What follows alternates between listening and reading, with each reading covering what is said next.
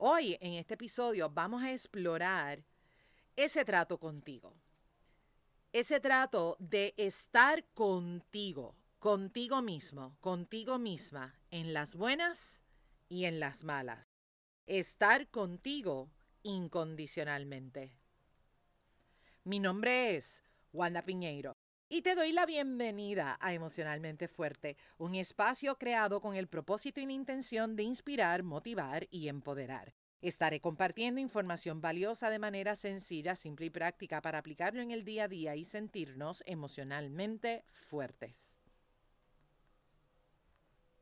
Este asunto de respetarnos, honrarnos y amarnos puede ser un reto, puede ser un desafío para algunas personas se requiere de mucha valentía, hacer un alto en nuestra vida, hacer un alto para evaluar los pensamientos, las emociones, evaluar cuáles son nuestras acciones.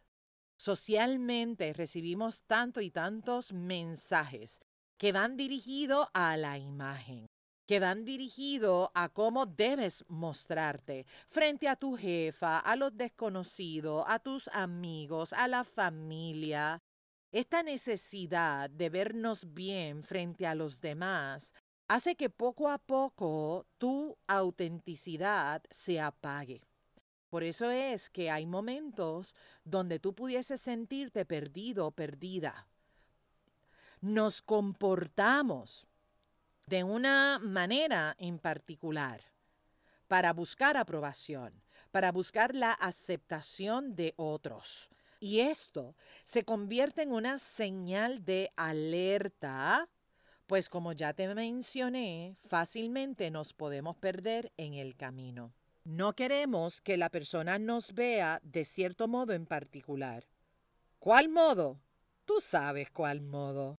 Que te vean débil o quizás que te vean prepotente, ¿me captas?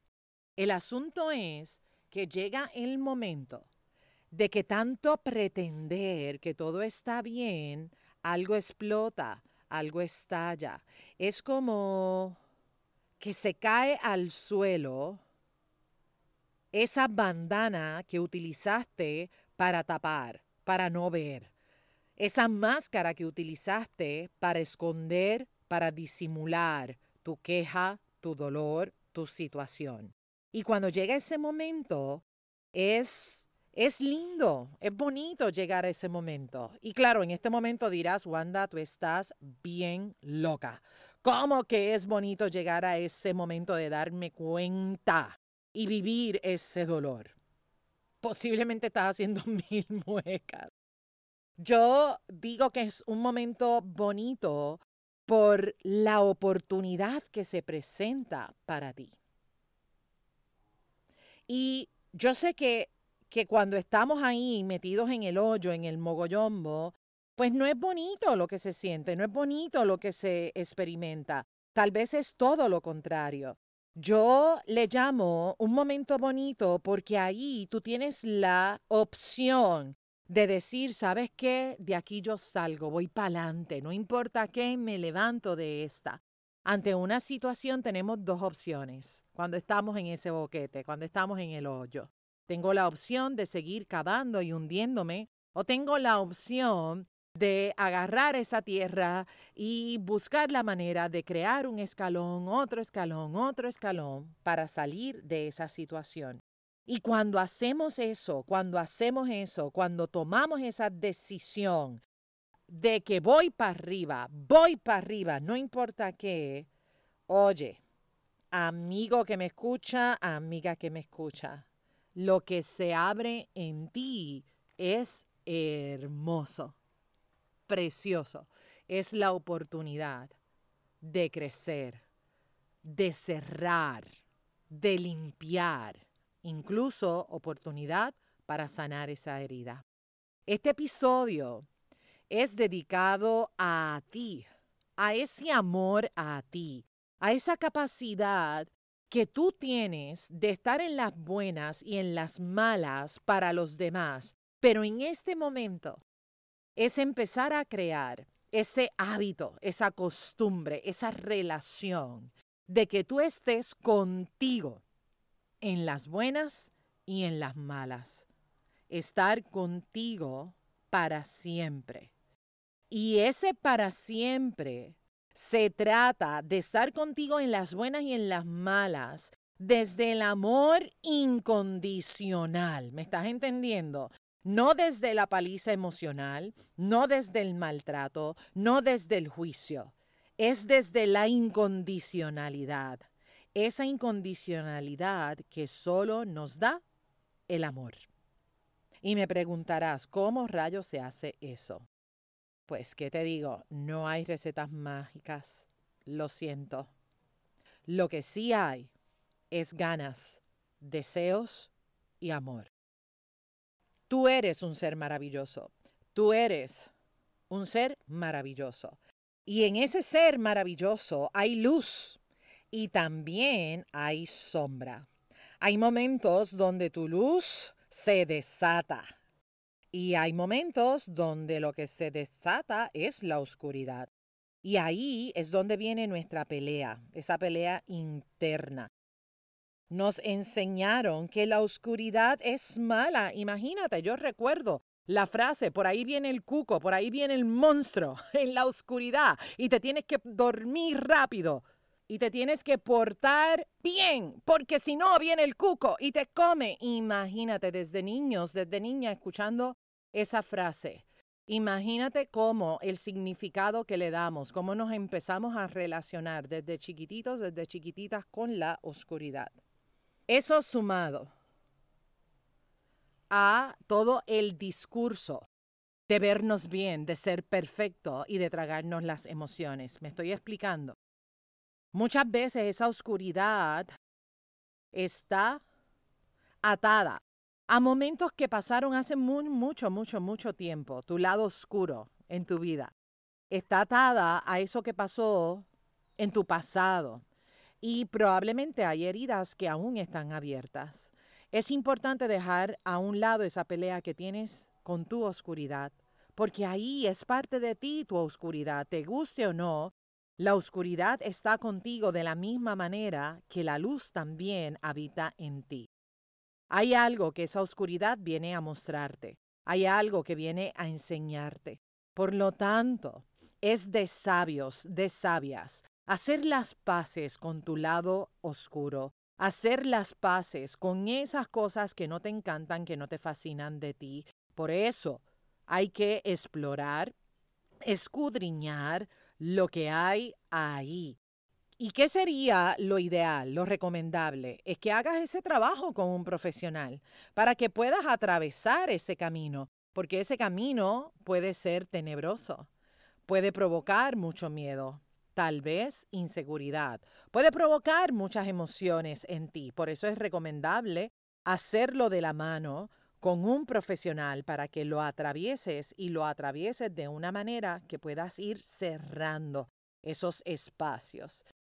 Estar contigo en las buenas, estar contigo en las malas, no es tan solo trabajar tu oscuridad, sino también es regalarte ese espacio para sanar tus heridas, es crear conciencia de cuáles son esas formas, esas maneras que tú utilizas para medicarte. Y sí, me escuchaste bien, medicarte. ¿Cómo te medicas para anestesiar la herida? Anestesiar el dolor. Para ya no pensar en eso, para ya no sentir. Estamos hablando de esas veces que, mira, lo dejamos para después o lo metemos debajo de la alfombra y pretendemos que no existe, que no está. ¿Me sigues la onda? ¿Cuáles son esas cosas? Quiero que pienses. ¿Cuáles son esas cosas que tú haces para anestesiar? Ese lado oscuro de tu vida, eso que no te encanta, esas heridas. Por ejemplo, te vas de compra porque eso te da un alivio, comes, buscas tener relaciones sexuales, fumas, ¿qué estás fumando? O sea, estás fumando cigarrillo, marihuana, estás tomando alcohol, estás utilizando algún tipo de sustancia controlada. ¿Cuáles son esas formas, esas maneras que tú utilizas para anestesiar el dolor. Yo le llamo ponerle la curita. ponernos esa cintita, ¿verdad? Cuando el nene se cae y se da un golpe, le ponemos la, la curita. En tu país no tengo idea cómo se le llama. Aquí en Puerto Rico le llamamos la curita. Y eso nos da un efecto también psicológico, porque si me pongo la curita, me creo que ya lo limpié y que ya está sano.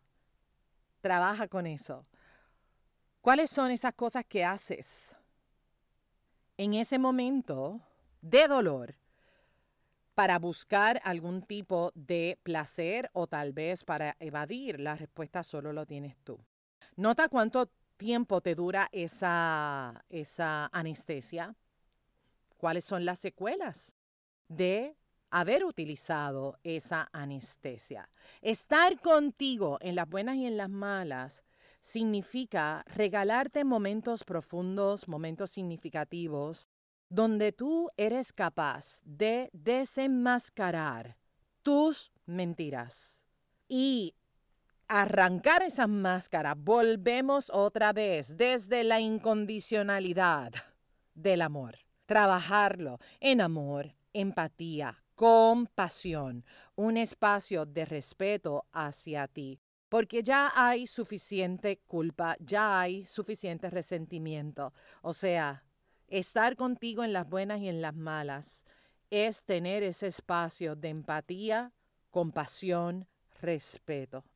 Hacer las paces con tu oscuridad también es atreverte, y escúchame bien, atreverte, dejar a un lado esa manía de compararte con los demás. ¿Para qué haces eso? Dios mío, ¿para qué haces eso? Ya está bueno, ya no más, ya no más. Frases como, ay, es que ella pasó por esto, pero ya lo superó, pero ¿por qué yo no puedo salir de ahí? No, no, no te hagas eso. No te compares con otras personas. Tú estás en tu proceso. Tu camino es tu camino. El camino de otras personas es el camino de otras personas. La carrera de obstáculos, los hoyos, los desvíos que hay en tu vida no son los mismos que hay en mi vida. Podemos tener puntos similares, pero no es lo mismo porque es tu historia, es tu vida. Y cada uno, cada una de nosotras también tiene su historia, también tiene su vida. Podemos tener puntos en común, pero somos diferentes. Y esa diferencia de honrar el espacio donde tú estás y cómo tú estás procesando las cosas es fundamental. No te compares. Tu dolor es tu dolor, tu oscuridad es tu oscuridad. Vive tu proceso a tu tiempo, a tu tiempo, no al tiempo de otras personas. Hay muchas de nuestras amistades, posiblemente tienes un amigo o una amiga que te dice, ay, ya, déjate de changuería, deja eso. Mano arriba si tú tienes esa persona en tu vida. Ay, tan bonita, tan bonita. Porque claro, la gente que nos ama no quiere vernos en ese quiebre emocional. Así que nos dicen muchísimas cosas que según ellos, que según ellas es para apoyarnos, para ayudarnos. Pero Lamentablemente, el efecto es todo lo contrario. Entonces te toca también establecer límites, establecer fronteras, agradecer y decirle sí, gracias por cuidarme, gracias por amarme. Sin embargo, necesito atravesar mi oscuridad. Trabajar tu oscuridad también implica revisar ese proceso de toma de decisiones y buscar Decisiones, escúchame bien, buscar decisiones que te lleven al amor versus decisiones que te lleven al juicio. Ya basta de ser juez y parte. Tienes una jueza interna, tienes un juez interno que es bárbaro, bárbara, nefasta. ¿Me estás entendiendo? Hay que votar, hay que votar ese juez, a esa jueza. Hay que bajarle el volumen a esa jueza que habita en tu cabeza. Trabajar tu oscuridad es trabajar con esa jueza. Volvemos otra vez, desde la incondicionalidad que nos da el amor. ¿Cuáles son esos hábitos? ¿Cuáles son esos hábitos que tú necesitas transformar? ¿Cuáles son esas maneras que utilizas para quitarte, para sabotearte, para minimizarte? ¿Cuáles son esas conductas que tú sabes que necesitas modificar? ¿En dónde o con quién te toca establecer límites? ¿Te toca establecer fronteras? ¿De qué o de quién hay que tomar distancia? ¿Cuáles son esos hábitos que requieres enfrentar, retar, romper? Procesos de decisiones, mi gente. Y parte de eso también Va a llegar un momento que vas a decir, oye, me toca ya soltarlo. Yo le llamo, te toca dejar morir lo que tiene que morir. Dejar morir lo que tiene que morir. Literalmente, nosotros tenemos, nosotras tenemos relaciones que mantenemos en intensivo. Mira la metáfora, conectadas a máquina respirando artificialmente. No es sostenible, no es sostenible. Sin embargo, nosotros seguimos ahí, seguimos ahí. No nos atrevemos, no nos atrevemos a poner el límite, no nos atrevemos a poner el alto, no nos atrevemos a dejar morir lo que ya sabemos que murió. Y suena fuerte, pero esto es estar contigo en las buenas y en las malas. Es decir, ¿sabes qué? Es que yo no lo estoy abandonando, no la estoy abandonando, es que ya me soltaron a mí, ya me dejaron a mí. ¿Qué es lo que hay que dejar morir? Quizás la soberbia, el orgullo, la rabia. ¿Me sigues? Estar contigo en las buenas y en las malas es tener esos espacios para reconocer ¿Qué es lo que tú necesitas? ¿Qué necesitas? ¿Qué necesitas tú? ¿Qué quieres tú? ¿Qué deseas tú? Y en esa relación contigo íntima, personal, cuestionártelo, escudriñarlo, mirarlo, trabajarlo. Y sé que no es fácil y sé que no es cómodo, también sé que es fundamental para poder tener una relación saludable contigo y que tú seas capaz de amarte por encima de lo que sea que estás viviendo, por encima de lo que estés trabajando. Tal vez, solo tal vez, se trata de soltar. Tal vez se trata de dejar de resistir. ¿Qué es lo que estás resistiendo? ¿Qué es lo que te toca dejar atrás, soltar, para entonces crear algo diferente para ti. Estar contigo en las buenas y en las malas es permitirte la experiencia de estar viva, de estar vivo. Y esto significa que tienes todo el permiso, todo el permiso de un solo día, en un solo día experimentar todas y cada una de las emociones. Y eso no significa que te volviste loco, que te volviste loca. O sea, en un solo día tú puedes ir de la rabia, la tristeza, al miedo. ¿Me estás entendiendo? Experimentarlo todo, la alegría, la felicidad, la decepción, o sea, todo en un mismo día. Tienes tantas y tantas emociones, siéntelas, experimentalas. Y ya está bueno de juzgarte por eso. Las cosas no son ni, ni, buenas ni malas, simplemente son.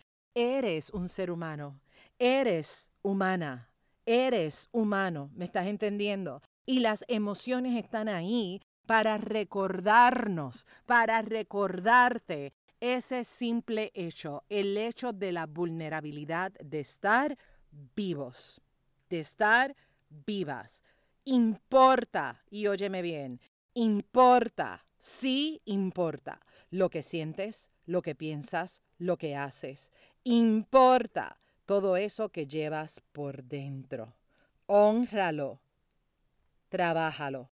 Por encima de lo que piensen y opinen los demás de ti.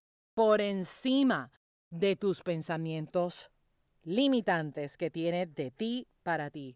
Estás en tu proceso trabaja contigo, atraviesa eso que te duele, trabaja con eso que sabes que va a traer para ti bienestar, que va a sacar lo mejor de ti. Es de valientes trabajar contigo. Es un acto de amor, es un acto de respeto.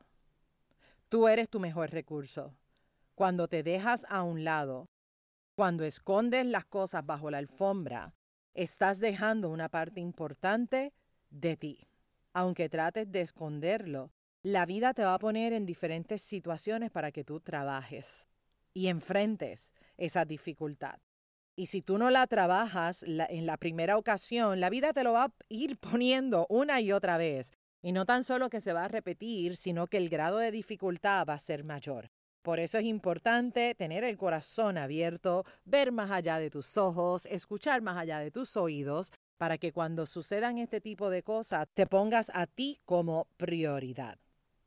Trabaja contigo. Nota una cosa. Gracias a esa parte oscura de tu vida, también tú has desarrollado una gran capacidad para afrontar diferentes tormentas, tempestades que tú has tenido en tu vida.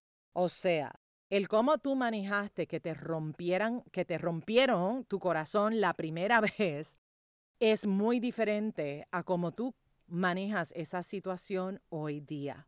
¿Por qué? Porque has crecido, porque has aprendido de ti, porque has madurado. No eres el mismo, no eres la misma.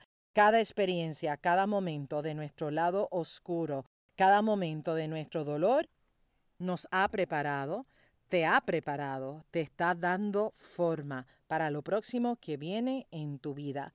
Gracias a eso aprendiste algo para repetir y también aprendiste algo para no repetir. Porque eso de seguir tropezando con la misma piedra, terminamos rompiendo la pierna.